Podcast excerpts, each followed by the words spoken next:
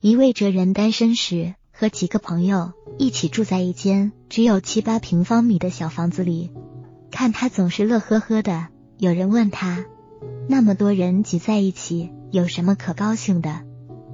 哲人说：“朋友们住在一起，随时可以沟通思想、交流感情，难道这不是值得高兴的事情吗？”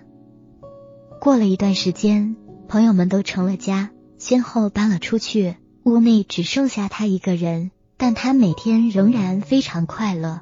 又有人问题：“你一个人孤孤单单的，有什么好高兴的？”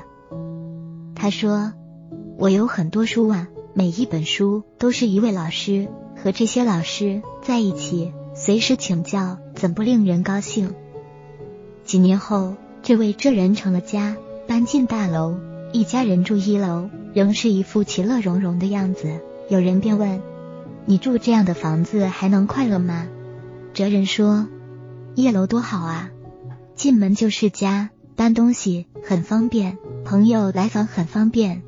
特别让我满意的是，可以在空地上养花种草，这些乐趣真好呀。”又过了一年，这位哲人把一层让给一位家里有偏瘫老人的朋友，自己搬到楼房的最高层。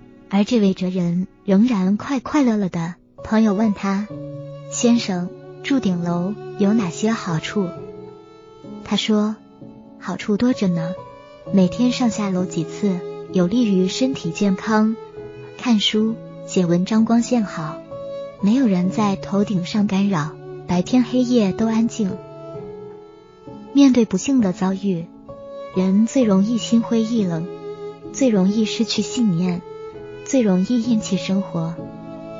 然而，你不能否认这种遭遇有时也是人生的一块试金石。在这试金石下，强者让不幸在自己生命中淹没，弱者则让生命在不幸中枯萎。